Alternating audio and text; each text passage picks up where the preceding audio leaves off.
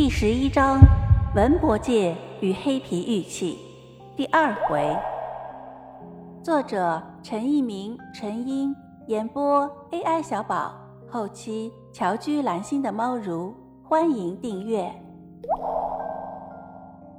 第十一章文博界与黑皮玉器第二回，我们不厌其烦的再把他的语录引用一遍。经直接去电巴林右旗博物馆求证，巴图先生明确表示那是征集品，让笔者心上唯有的一块石头安然落地。这段话有三层意思：第一，这位专家是把它当做黑皮玉器，如果是真的，专家心上就有一块石头；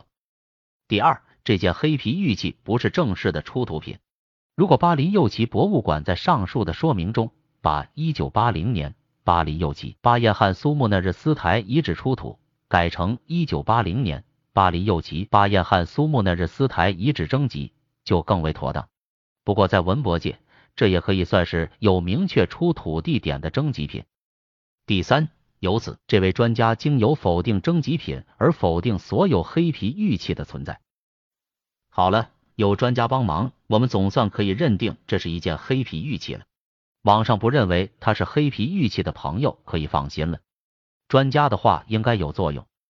但是如何来看待这位专家对黑皮玉器的否定呢？好像同在博物馆系统的专家们并不服气，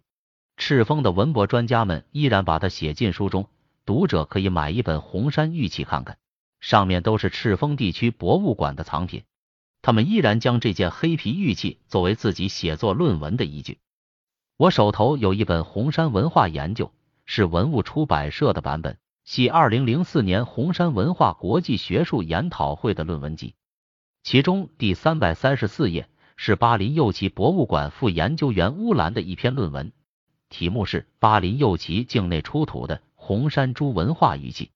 文中把上述的那件黑皮玉器作为标准器，开展关于石雕人像和人面形式的讨论，并明确说明。这件黑皮玉器和另外一件石雕人像为那日斯台遗址采集。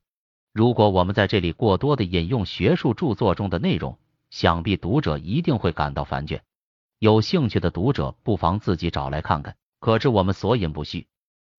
在红山或者类红山文化的研究上，按照上海那位专家的逻辑，但你必须要实实在在的想一想，考古工作者多少年风餐露宿在大漠野岭。发掘清理了那么多的红山文化遗址和墓葬，出土了那么多的红山玉器，竟然没有一件黑皮玉。如此，我们的确应该否定黑皮玉器的存在。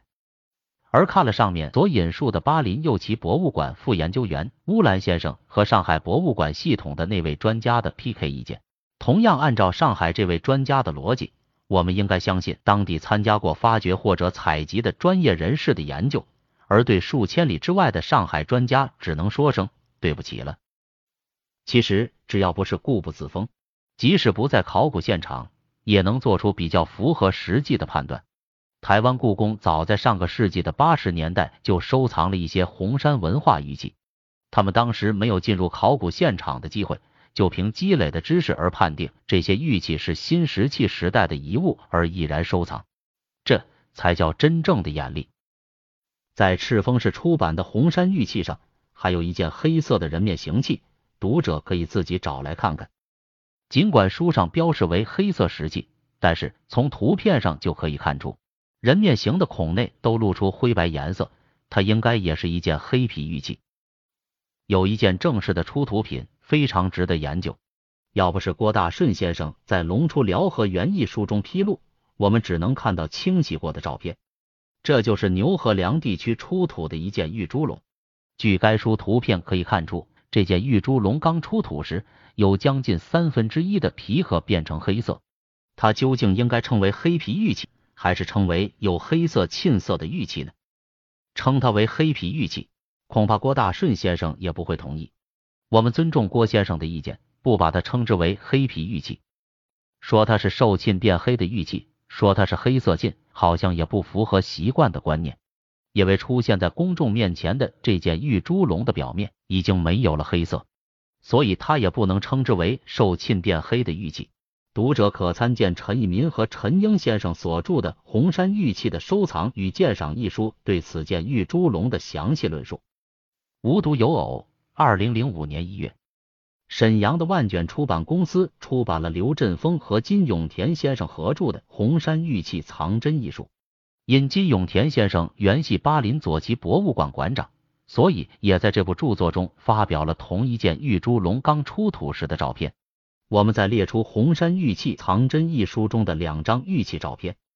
这两件玉器是否是黑皮玉器，供专家学者和收藏爱好者自己思索。史树清先生是已故的主流文博学者，张广文先生是健在的故宫博物院研究员。他们也在自己的作品中用一件黑皮的 C 字龙来讲解如何识别红山玉器的标准器。他们是在哪里说的呢？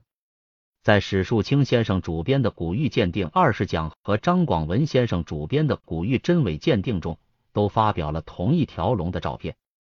由此可见，文博界有许多真正的学者和专家，他们并不固步自封，而是实事求是对待他们还没有认识的事物。许多专家的态度是正确的，在没有出土物出来之前，谨慎是完全应该的。匆忙肯定有可能贻笑大方，当头棒喝却有可能陷于被动。静静的观察，仔细的研究，事情总有水落石出的时候。专家说话有用吗？谁说黑皮玉器一定是真的呢？听友你好，本节就到这里了，喜欢请订阅哦。下节更精彩。